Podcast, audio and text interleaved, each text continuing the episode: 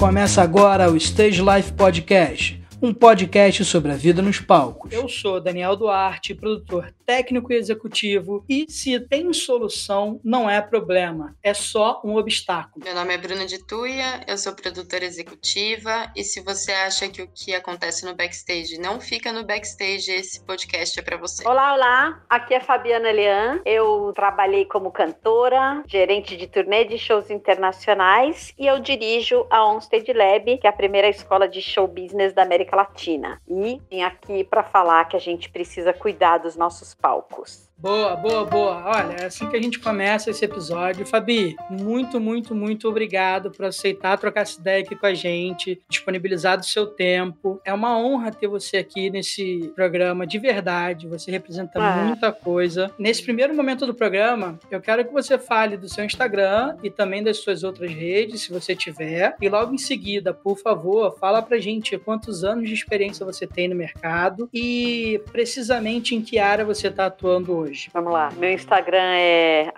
@fabianalian e tem também o Instagram da Onstage Lab, que é uhum. @onstagelab. Eu atuo no mercado, é que não dá muito para contar. No mercado internacional são 25 anos. Eu comecei no Beleza. segundo Monsters of Rock em 95, mas antes disso eu trabalhava com shows menores, que eram shows que eu até atuava às vezes. Eu fui cantora do grupo Mauaca e eu produzia os shows junto com a Magda, fazia dirigir shows de amigos e tal. Então, no fim das contas, eu acho que eu nunca saí do palco, nem da frente, nem da parte de trás. É. E o meu movimento foi bem interessante porque eu vivia de cantar, principalmente, e era muito difícil. É, uhum. Imagina, num período em que você faz uma música alternativa e o mundo era regido pelas gravadoras ainda, você Sim. encontrar um lugarzinho era muito complicado. Eu já tinha filha. E aí um dia um amigo falou: Você quer trabalhar no Monsters of Rock como intérprete de banda. Eu falei, não, meu inglês não vai dar pra isso. Aí ele, não, acho que dá, hein? Acho que dá. Aí eu falei, não, não, não, não. Fiquei com medo. Aí ele me botou lá de assistente do assistente do assistente do assistente e eu me dei bem, sabe assim? Boa. Tava no lugar certo na hora certa. E aí meu inglês não era tão ruim assim, era melhor do que muitas das intérpretes. E aí me chamaram para um segundo projeto, depois um terceiro, depois um quarto, enfim. Era um momento em que a gente tinha, sei lá, dois projetos por ano. Uhum. E aí isso foi, eu fui vendo esse mercado crescer ano a ano. Então então eu começava a trabalhar sempre em maio e depois tinha um outro projeto só em setembro, outubro. Aí depois comecei a ter em março, depois outro em setembro, outubro, depois outro em dezembro e foi crescendo, né? Até que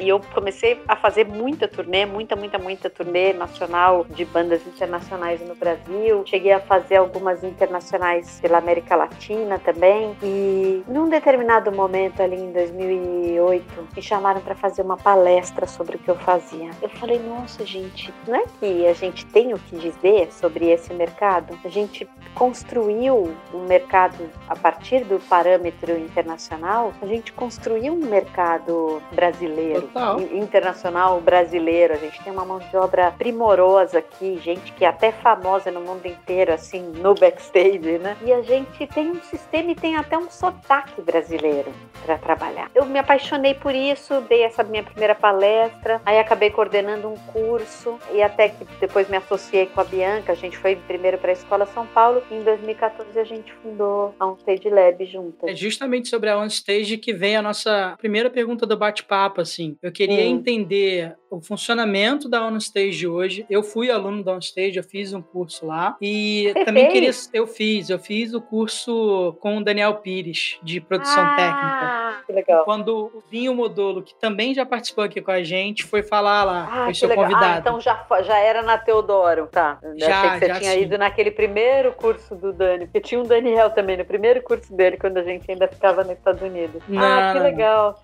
Foi é, muito foi, legal, né? Foi muito legal. O curso Aquele ano que você foi foi bem interessante, porque foi um ano que eu resolvi fazer uma convenção de professores. Assim. Uhum. A gente pegou um fim de semana, trouxe aqui para minha casa no campo, aqui, que eu moro no campo, na verdade. É, na época eu não morava, estava em São Paulo, mas a casa estava aqui. E aí a gente deu aula um pro outro. E aí, a partir Uma dali, eu peguei essa mania de juntar os, os cursos, assim. Então, se no fim de semana tava eu e Dani, a gente juntava as aulas num determinado momento. Mesmo que os assuntos não tivessem tem a ver tão obviamente, porque no fim das contas tem a ver, né? A gente sabe que é uma, uma cadeia. Então você pegou esse momento que foi um momento muito estimulante para mim, uma coisa de juntar, de entender essa interação dos professores, foi muito legal. Uhum. A Onstage tem no DNA principalmente a coisa do prático, né? A gente leva os alunos para atividade prática, a gente faz eles desenharem, escreverem sobre o assunto. É importante para a gente o cara coloque isso dentro dele, assim. E ele vai fazer isso tendo experiência, vivenciando de fato mesmo. E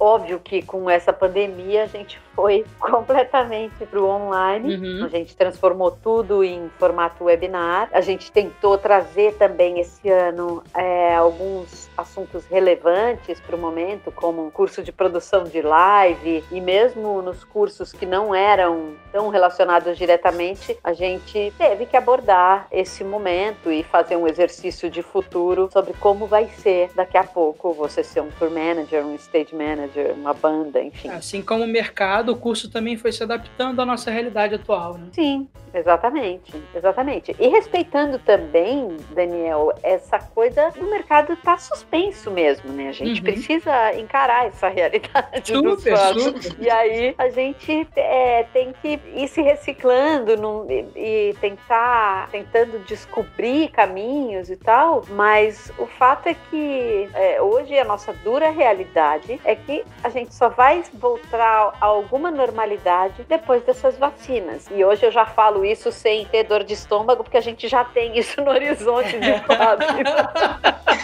Acho que é a primeira vez que eu tô Mesmo falando. de uma maneira confusa. Eu não tava ah, nem conseguindo falar que a gente voltaria ao normal só com a vacina. Mas...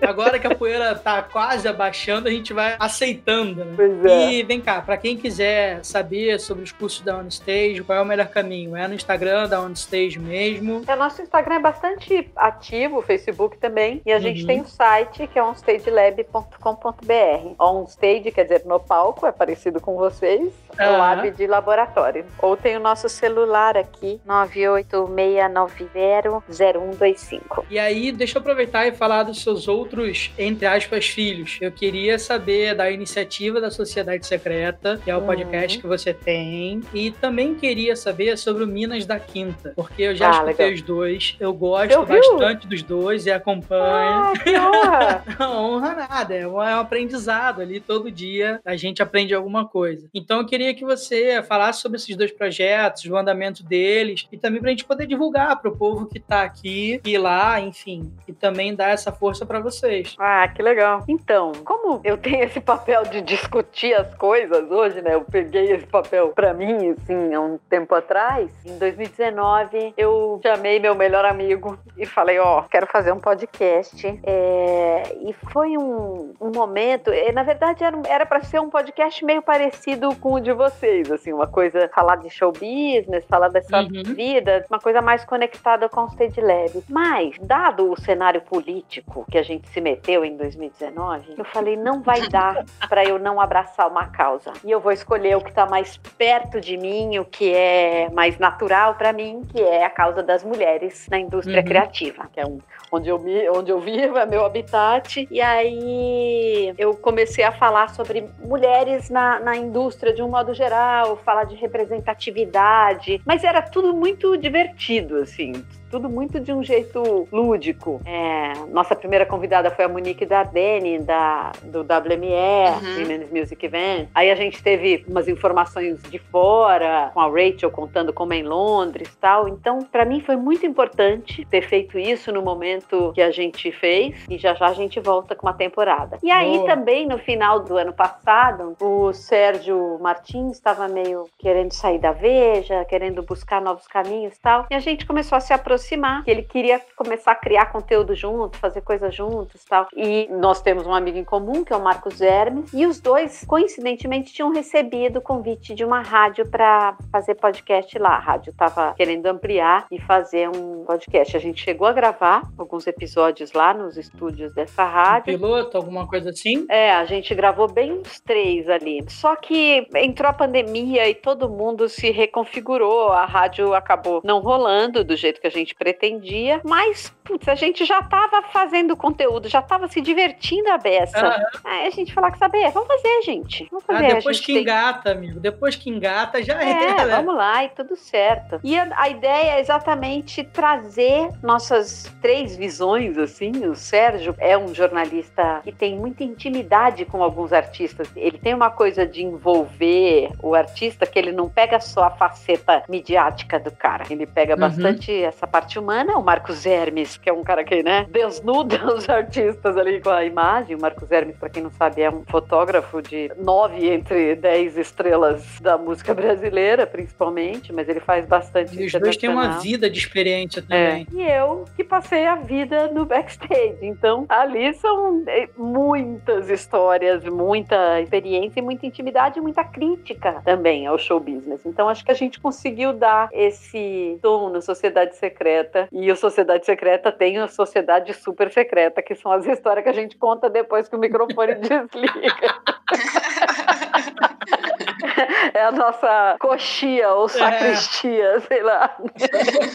Confessionária. Que aí né? é risada na certa. Ô Fabi, qual que é a relação que você tem com a Womex, com a WME, com a Sim São Paulo, a Woman Walk Together e a Women in Music? Com a Womex, o Womex aquela, aquele festival que tem, Sim, né? Sim, a feira, de isso. música. Na, na Womex eu não tenho nenhuma relação, eu gosto muito, já tive em duas, foi muito legal, muito legal. Você teve com a banda? Fui com o Mauaca. Na é. verdade, eu fui de booker do Mauaca. Fui eu e a Magda, a gente foi conversar lá. E na outra eu fui de enxerida, assim, igual eu vou no Porto Musical, às vezes eu vou no ILMC e tal. Fui pra ver mesmo. Eu gosto do ambiente, gosto do ambiente de música, tudo. Assim, em São Paulo, eu fui do Conselho Consultivo durante três anos. Legal. Foi bem legal, 2016, 17, 18. A WME é um, são minhas queridinhas, assim, acho que o que elas fazem é impressionante, é o evento mais legal do ano, assim, que elas fazem é muito importante. Eu abracei a causa no primeiro dia, assim, quando elas me contaram que iam fazer, eu já falei,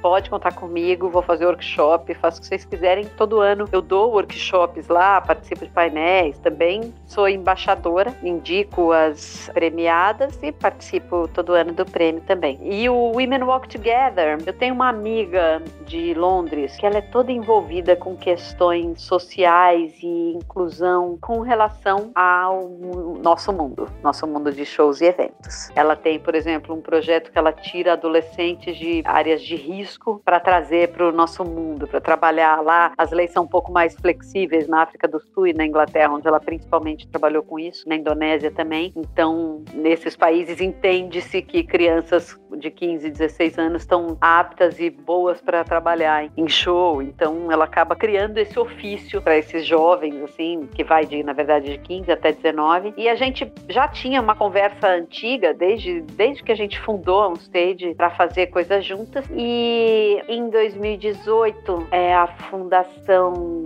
Mandela Mile, que é um, um, um projeto de caminhadas no, no, no, aniversário do Nelson Mandela, uhum. convidou ela e um projeto que ela tinha para participar. E aí a gente criou, ela criou, na verdade, o Women Walk Together, que era para fazer uma caminhada simbólica do Mandela, que não foi exatamente uma caminhada, mas sim eventos online uhum. no mundo todo, aproveitando a data do Nelson Mandela. Hoje a gente tem, junto com a gente também, a família do Kofi Annan, que também abraçou o Mandela Mile e acabou virando um evento gigantesco online no último ano. A gente teve três edições, 2019 a edição só teve alguns painéis, mas em 2018 eu fiz um evento aqui como a âncora do Brasil. A gente fez um evento super bacana com três cantoras mais convidadas e tal. A Marina Persson apresentou para mim e foi um evento online que foi muito, muito legal, porque a ideia é que seja igual Live Earth, lembra que era um, um 24 uhum. horas de música ou performances artísticas e discussões. Então a gente teve Inglaterra, Índia, África do Sul, Guiné e Brasil. Que massa. Em 2018. Uma representatividade grande, né? É. E ano que vem a gente deve fazer, não no, no dia do Mandela Mile, que é em julho, mas a gente deve fazer mais perto do Dia Internacional da Mulher mesmo, em março. Então aguardem notícias. Boa, boa. E se for o caso, volta aqui que a gente fala sobre isso também. Ah, legal. E também é para mulheres na indústria de eventos e shows e, e artes. O espaço está aberto. É... Sim, senhor. Você, Fabi, tem uma vida assim no, no backstage e também como tour manager. As suas experiências, pelo que eu vi, você já fez coisa com Rush, com a Lady Gaga, David Bowie, Iron, enfim, uma gama que daria para ficar o programa inteiro aqui lendo lista.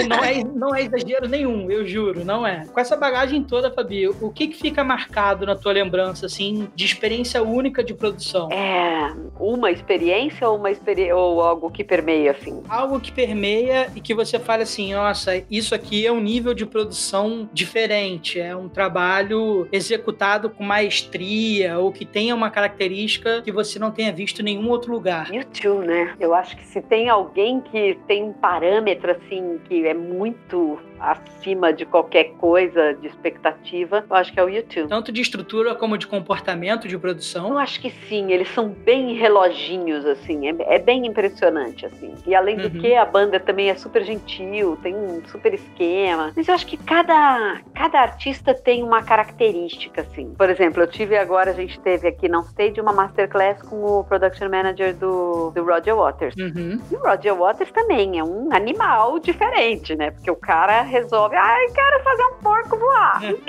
não sei o quê. Mas ele tem principalmente uma busca por uma excelência e uma personalidade sonora. Sonora eu falo uhum. de caixas de som e tal. Eu me lembro a primeira vez que eu trabalhei com Roger Waters, o som, na época, foi quase o mesmo valor que o cachê. Beleza. É. Talvez fosse até mais interessante eles trazerem, né? É, é que é caro, né? É sempre muito caro essa parte uhum. de logística, é sempre muito cara. Mas o YouTube tem, tem uma coisa muito especial mesmo. Mas o show business, no fim das contas, ele foi evoluindo muito. Depois que a grana deixou de vir das gravadoras, assim, e eu tive a oportunidade de participar dessa transição, eu acho que isso é um presente, assim, eu poder ter visto esse momento, né? O que aconteceu uhum. antes do iTunes e depois do iTunes com a indústria. A lógica se inverteu completamente. Os artistas vinham para o Brasil e não vinham tanto porque a gente nunca foi nenhuma maravilha de compra de disco, Sim. eles vinham para o Brasil para divulgar o disco. E às vezes as turnês eram apoiadas pela gravadora e tal. E de repente, depois de 2003, por aí essa lógica se inverteu completamente. E os artistas gravam um disco para poder divulgar o show, para chamar as pessoas para irem no show, que é onde está a maior receita e a maior diversão também, né? A venda de experiência é que se tornou o centro das atenções, né? Exato. Mudou completamente. Não adianta, isso é uma indústria. Quando uhum. a gente vai falar em show internacional, a gente está falando principalmente de grana, né?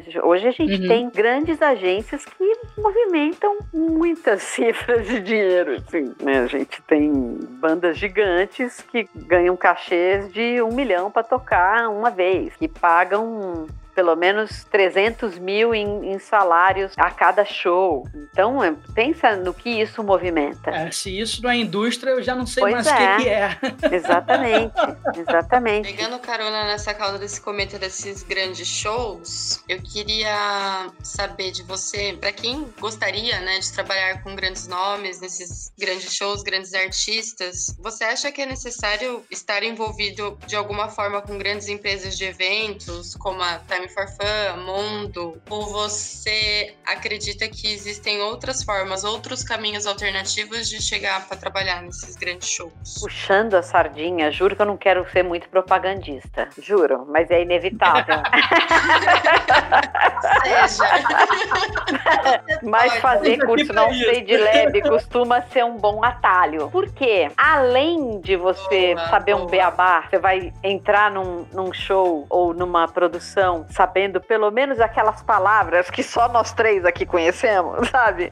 aquelas palavras tipo load in, load out, é, venue, não sei o que, essas coisas, uhum. gig, né? Essas palavras. Além de conhecer as palavras, você vai entender o funcionamento. Que eu sou uma das bandeiras que eu tenho, eu sou contra o apertador de parafuso. Tudo bem, eu não sei mexer numa mesa de som, mas eu sei que se eu fizer como tour manager bobagem com o transporte do técnico de som, eu posso ferrar com o show, entendeu? Essa Opa. visão da cadeia a gente precisa ter. E também, eu acho que o segredo, talvez, para você estar tá na indústria, um dos principais, é você se conectar. E a OnStage traz esses profissionais para você se conectar. E você acaba indo para as atividades práticas, enfim, a gente, quando a gente voltar, espero que logo, e isso acaba sendo um bom atalho. E sim, essas empresas grandes, principalmente a T4F e a Live Nation, eles costumam fazer programas de trainee. Então é bom ficar atento para uhum. quem quer começar. Mas eu não acho nada, nada, nada desprezível você, por exemplo, ir tentar trabalhar com uma banda de pequeno porte que seja, que já, mas que já esteja ganhando algum dinheiro, assim, sei lá, já pague um cachê decente por uma por um show, porque você acaba já entendendo boa parte do sistema fazendo isso. E aí dali, sei lá, você tá com uma banda menor, aí você, daqui a pouco a banda cresce ou alguém de uma banda um pouco maior te chama. Aí dali você pode partir para um show internacional, porque aquela banda vai abrir para o outro, enfim, é tudo você ir ligando os seus, fazendo suas sinapses de conhecimento de sociais, né? Você vai lá, conhece uma pessoa de, um, de uma produtora, conhece outro de outra, conhece o cara do booking e vai fazendo suas conexões. Acontece de uma maneira natural se você coloca a sua cara para bater. Sim. E nunca menosprezar o conhecimento de ninguém, né? Porque por mais que você ache que uma determinada pessoa não possa futuramente ser um elo de ligação futuro seu para qualquer trabalho, para qualquer atividade, amigo, quando você menos espera, é aquela pessoa que você não deu carinho e não deu atenção, é ela que vai fazer, uhum. que vai ser o centro da ligação para você ter essas possíveis entradas, provavelmente. É, é, é mesmo. Isso acontece o e, tempo e todo. E é isso, e também esse é um mercado que vocês já devem ter vivenciado isso, que é, é, as notícias se espalham, né, num certo sentido, Sim. assim. Então, se você tratou mal uma determinada banda, ela provavelmente vai contar para uma outra banda. Isso vai repercutir, com certeza. É. é, então é bem importante. Eu acho que isso também, felizmente, foi uma coisa que eu vi sendo transformada na indústria, sabia? Porque eu acho que as pessoas eram muito mais mal educadas nos anos 90, por exemplo. Mesmo ah, no, é? no 2000. Era, era um ambiente bem, bem tóxico. E foi, isso foi melhorando. Até porque, sei lá, acho que depois do ano 2000 2000, todo mundo começou a entender que qualidade de vida poderia ser alguma coisa que interessasse para alguém na vida. Então, e você construir qualidade de vida no ambiente de trabalho pode ser legal, principalmente porque você está trabalhando com uma coisa que dá alegria para as pessoas. Né? Então, acho que muda todo o ambiente se você consegue trabalhar pacificamente. Eu queria que você falasse um pouquinho com mais detalhes de como foi esse seu início, assim, quando você era apenas uma pequena Fabianinha Leãozinha. eu acho que vale até falar do pré-carreira. É, é. Bom, uh, você sabe que eu tenho uma filha que é cantora, que tem uma carreira aqui, cantora Sim. e compositora. Ela já tem um nome, assim, Luísa. É, é, e um dia ela, numa entrevista, ela falou uma coisa da minha mãe que eu achei engraçado, assim, que ela falou: Não, além da minha mãe ser cantora, tudo na mão da minha avó virava música. Tipo, minha mãe pegava, acontecia alguma coisa, a minha mãe ia pro piano e inventava uma música para contar uma história para Luísa. Então, sabe, compor, composição, assim, espontânea mesmo. Então, acho que eu tive essa influência da minha mãe um pouco, embora ela não seja musicista, sempre teve piano, estudei piano bem cedo e balé e tal. Depois eu estudei em escola super tradicional, fui para a faculdade de jornalismo, mas a música sempre muito presente, ainda que eu não tivesse em banda nem nada. E aí fui para um grupo de teatro, aquela coisa da faculdade ali e tal. Trabalhei com uns dois, três diretores e eles falavam tudo bem, você até é, é razoável como atriz, é boa. Pode, assim, falavam você assim é cantora. mesmo? Cantora. não, tipo, você, você pode ser atriz, mas você é cantora. Tipo, é isso que você faz bem mesmo. e eu demorei um pouco para ter coragem de, de assumir isso, mas acabei assumindo. Mas, como eu contei ali que eu cheguei em 95, na vida não era fácil financeiramente para quem já tinha uma filha. Uhum. e aí, o que aconteceu foi que me chamaram para esse primeiro trabalho no Monsters of Rock. Aí emendei mais um outro, mais um outro. Aliás, o meu segundo trabalho, só fazendo um parêntese aqui, foi um tratamento de choque, porque eu trabalhei com Deus, trabalhei com David Bowie. Que beleza. Tipo, fui para o aeroporto, vou ver Deus daqui a cinco minutos. então, tipo, se eu não. Que não desmaie. É, se eu não paguei de fã ali, se eu conseguir ser mais ou menos digna, aí podia bater qualquer um na minha porta que tá tudo certo. Nossa. E aí foi isso. Aí era, era uma grana que fazia diferença. Uhum. Eu tava um pouco cansada dessa luta aí do, do dia a dia de cantora. E o trabalho que eu fazia não interessava muito para ninguém, assim. Porque eu tinha de um lado uma laca, de outro lado cantava música brasileira antiga.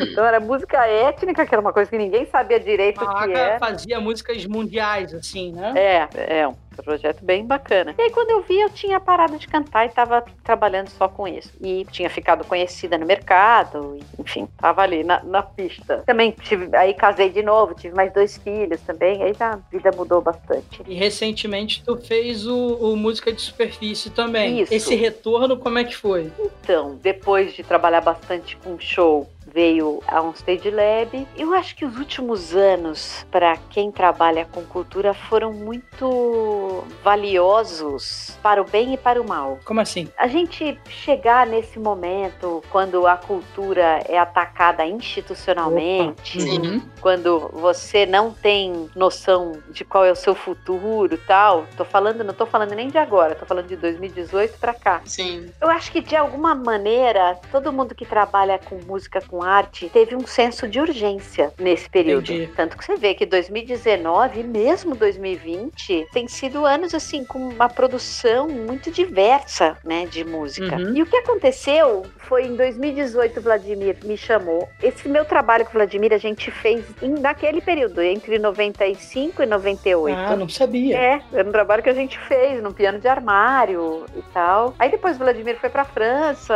eu comecei a trabalhar, já estava começando a trabalhar com show, o mercado começou a aquecer, casei, tive filho e tal. Mais recentemente ele voltou, hoje ele dá aula aqui na USP. E aí ele estava fazendo um projeto para o SESC e me chamou para fazer com ele uma, uma participação. Aí eu fiz e ao mesmo tempo ele também estava fazendo um movimento lá na USP de virar voto, tentar reverter ali aquela situação que a gente estava se metendo.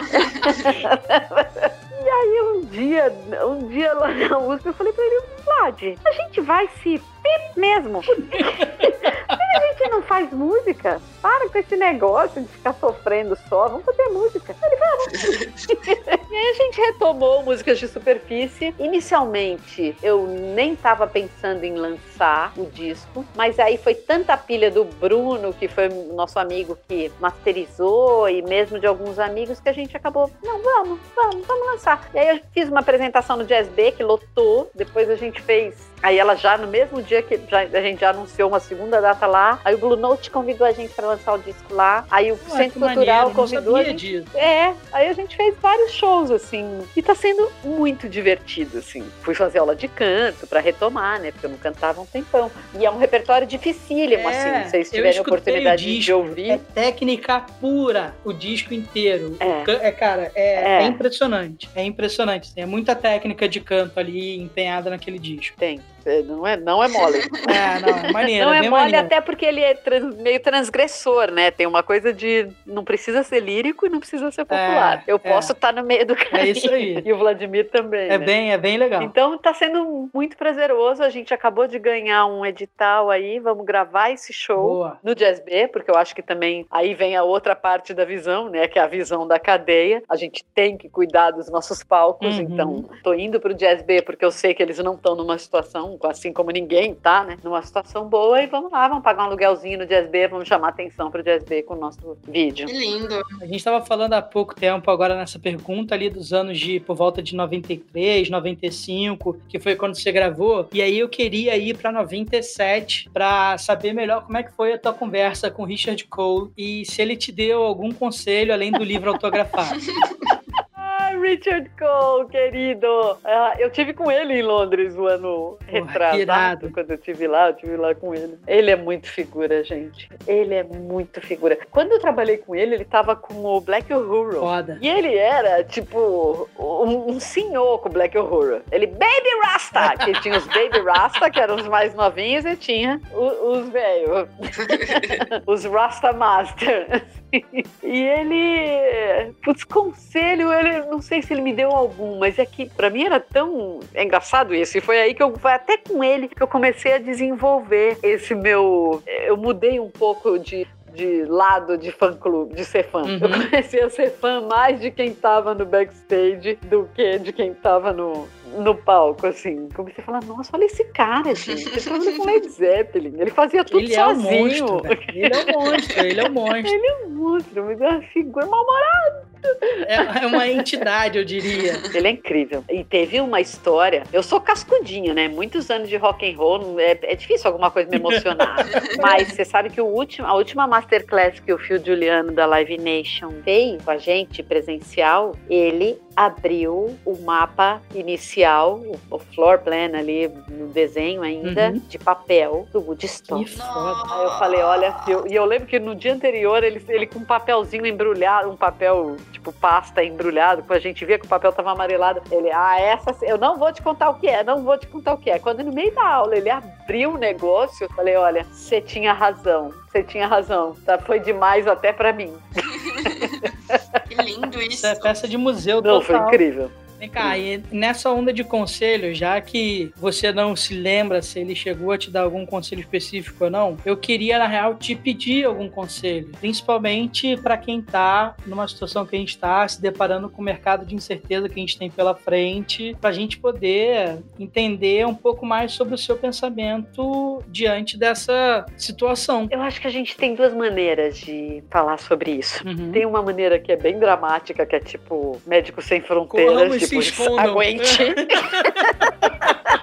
Aguente firme.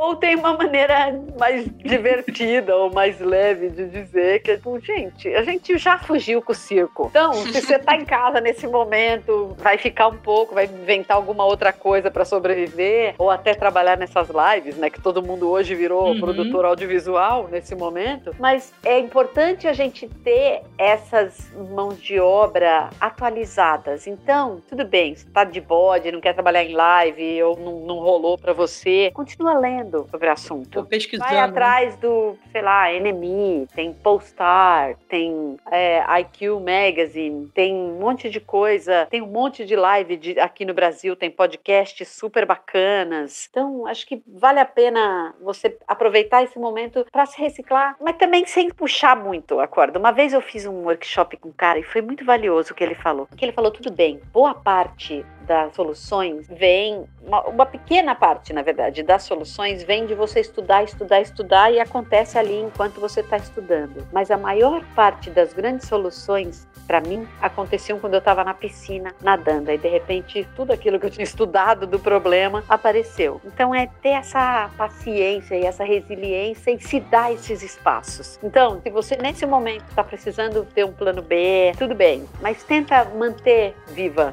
essa, essa chama do show Boa. business, porque a gente vai precisar de quem tem experiência, de quem tem boas ideias, de quem tem vontade, de quem entende esse mercado. E também quando voltar, meu amigo, segura. E você não tá louco pra se aglomerar? Nossa, tô desesperada. de um mar de gente. eu Deus. nunca gosto muito de aglomeração quando eu tô em show, sou meio enjoada, assim, mas agora eu tô louca por uma aglomeração, gente. Sim.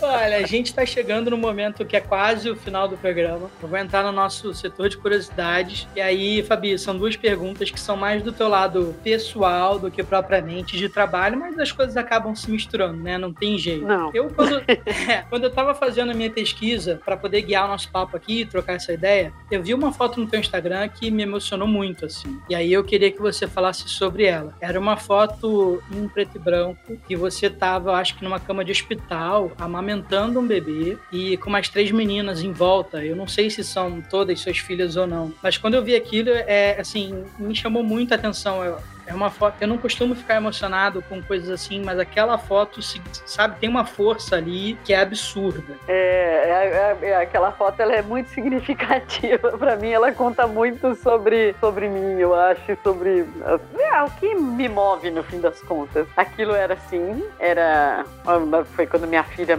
minha última filha nasceu uhum. e eu tava e ela, era na verdade o meu filho, tinha dois anos e pouco ali. Entendi. Minha filha mais velha, que é a Luísa, e a minha sobrinha, que é um pouco minha filha, porque a mãe dela faleceu três anos depois daquilo. Não, mentira, morreu em 2010, seis anos depois daquilo. Então ela virou minha quarta filha mesmo, assim. Então, é, aquela foto é tem muito potência, boa, a foto tem muita potência, é impressionante. Tô te falando, fiquei realmente impressionado. Ai, que legal, que bom. Você sabe que a minha outra empresa, minha produtora, o nome fantasia era Vaca. Exatamente.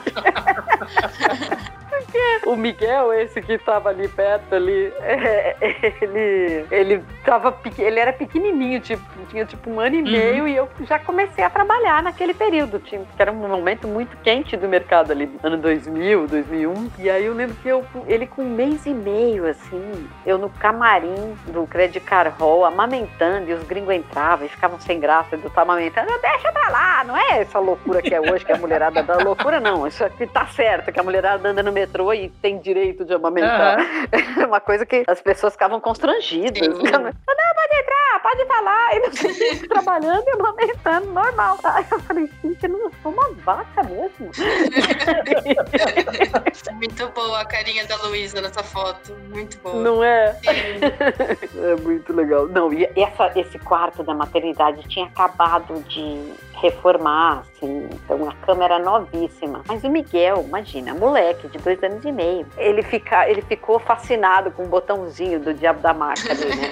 E aí ele ficava, ia para baixo para cima, ia para baixo para cima. Eu saí do hospital, que vergonha, a cama já tava aquele barulho de Então, é uma, é uma loucura isso, porque eu não consigo imaginar um espaço para. Mas eu sei que é super possível, porque tem muitas produtoras que têm filhos assim, mas eu não consigo vislumbrar um espaço na minha vida, assim, para eu ter um filho nesse momento, assim. Porque é tão loucura, tão correria, assim, a nossa vida, que realmente as produtoras mães, elas são super mulheres mesmo, né? Essa coisa de é. levar pro camarim, de. É uma loucura. É uma é, loucura. É, acho que se você tem suporte se alguém na casa tem uma vida um pouco mais normal, que era o caso do meu marido na época, assim, acho que dá tudo certo. Tinha babá, tinha, tinha esquema, tinha jeito é, de, um plano, de fazer né? acontecer. Sim, a gente sempre dá um jeito. É, mas não é exatamente fácil. Eu tive uma, uma crise de maternidade, assim, muito séria, porque essa dos peitos da foto, a Nina, ela era pequena, tinha, tipo, sei lá, uns seis anos, e foi um, era um período que eu tava viajando muito, assim, era tipo, vai, passa dez dias com Elton John no, no Panamá, volta, fica dez dias em casa, vai para não sei onde, é, com Red Hot Chili Peppers, volta, tá? E tem turnê do Iron Maiden. Enfim, tava num batidão de uma turnê atrás da outra. E um dia eu, aqui em casa, fui servir para ela o café da manhã. E aí eu nem me lembro que era o produto, mas eu lembro da frase. Falou, nossa, mãe, você nem sabe, eu não gosto mais disso. Aquilo bateu. Nossa, foi tipo fundo do poço para mim, assim. Puxado, puxado. É, isso fez um pouco, ajudou na minha decisão e no movimento de ficar um pouco mais em casa, assim. Porque é, chega uma hora que você começa a se perguntar, o que que vale a pena na vida, de verdade. Sim, verdade. Nem tudo é, é fácil.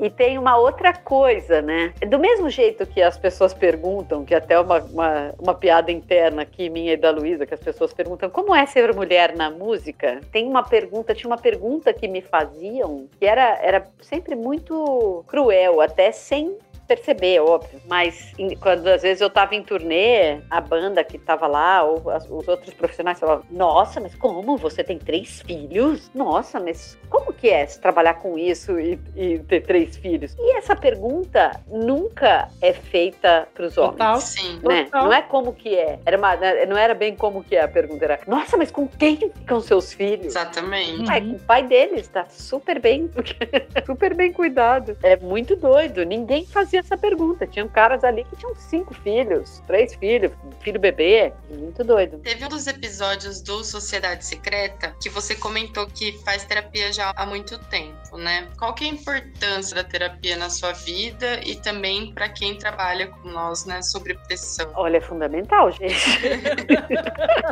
no momento, eu não tô fazendo terapia, mas eu sou maior carne de divã. Porque você tá lidando o tempo inteiro com ego. Sim. Pra quem tá numa posição como a que eu mais estive de tour manager, eu lembro que uma vez eu falei, gente, eu vou começar a ter ataque de pânico se eu andar sem escolta agora. Porque foi num desses períodos que eu pegava uma turnê atrás da outra e era só artista grande, então eu só andava de escolta. Chega uma hora que você pode se confundir, achar que você é aquilo, que sua vida, que é normal, que você vai ter escolta na marginal quando você estiver se ferrando em São Paulo.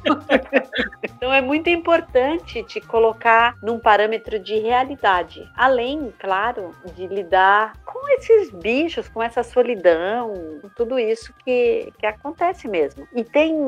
E até porque nesses momentos você acaba. Quando você tá fazendo terapia ou de alguma maneira olhando para si, para mim, uma das coisas que eu sempre gostei muito em turnê, e isso é uma das coisas que eu sinto falta, é quarto de hotel. Porque eu tô sempre numa casa cheia de gente, cheia de informação, cheia de uhum. movimento, cheia de coisa acontecendo, porque eu não moro sozinha, eu moro com um marido e dois filhos aqui, minha filha visita, enfim. Porque o quarto de hotel é como se fosse uma folha em branco, que é um lugar que não tem nenhuma referência sua. Você pode ser qualquer pessoa ali dentro, então é uma oportunidade de você mergulhar em você, mesmo que você esteja ali fazendo uma pré-produção, trabalhando e tal, mas eu acho que é um momento de você dar uma zerada na vida. Então eu acho que é super importante todo mundo fazer terapia. Eu fiz terapia e fiz dois trabalhos importantíssimos de coach também, que foram bem legais. É coach de uma questão profissional ou de uma questão emocional? Tô perguntando porque eu, eu desconheço completamente essa área, tá? Então, a primeira vez que eu fiz era um momento de crise. O coach costuma ser principalmente uma coisa do fazer, né? De você, o que, que você vai fazer, quais são as ações, quais são os seus problemas. E essa, ela começou a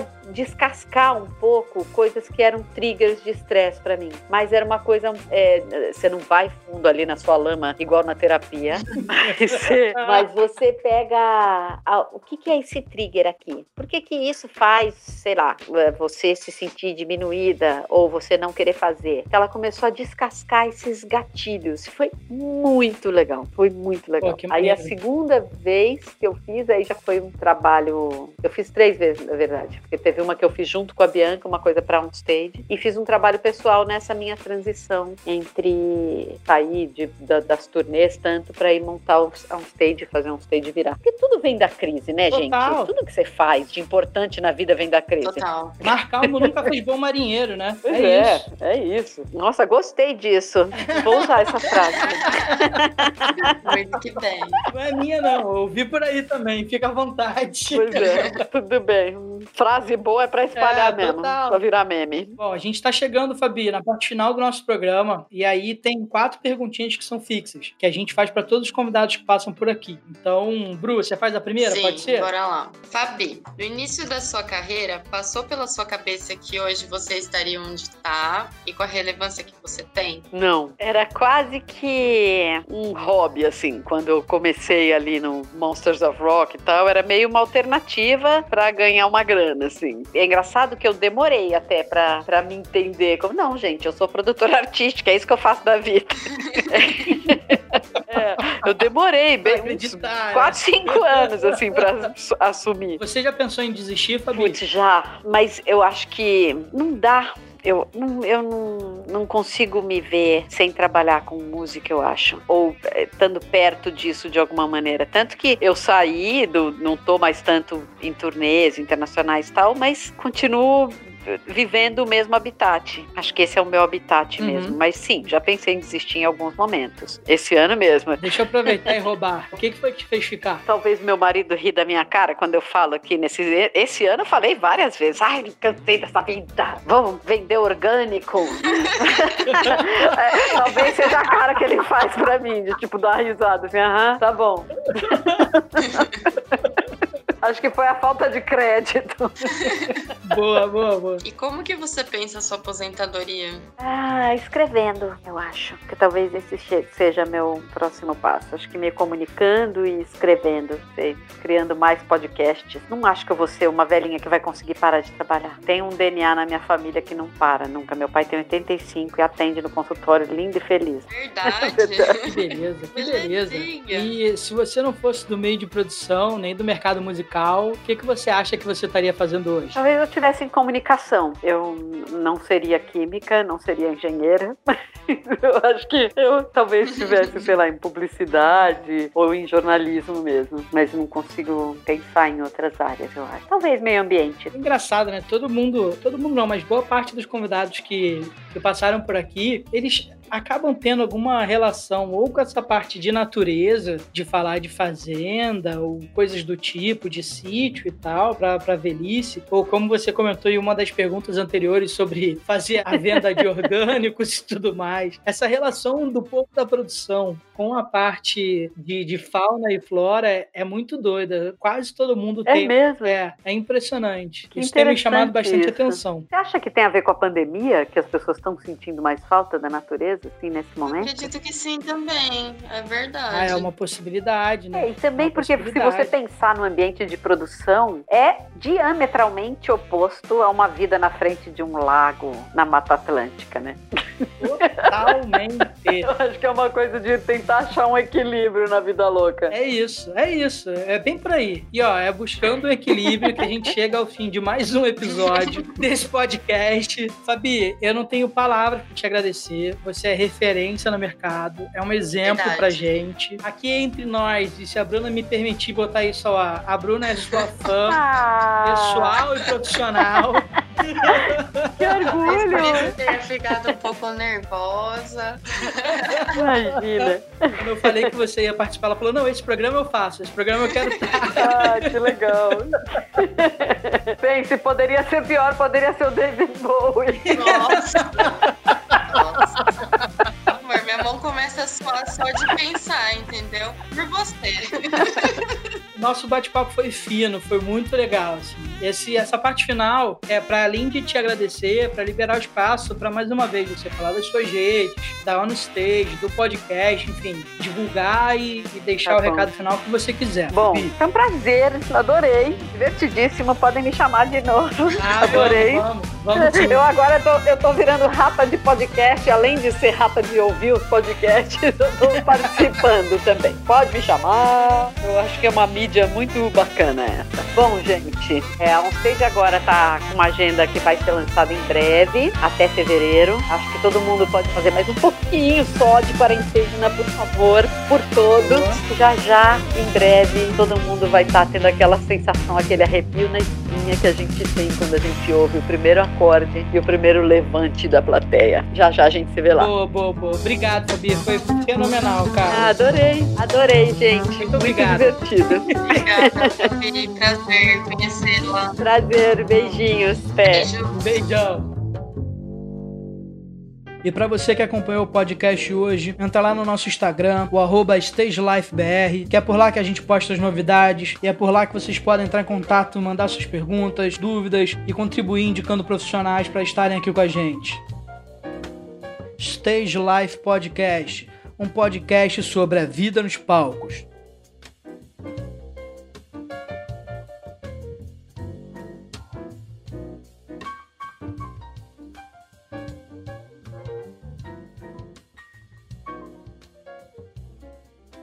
Precisava falar que eu sou fã da puta. Precisava, foi legal. Nossa, eu fiquei muito nervosa nesse programa, meu. Ela é muito foda, né, meu? Ela é muito foda, ela é muito zica do baile.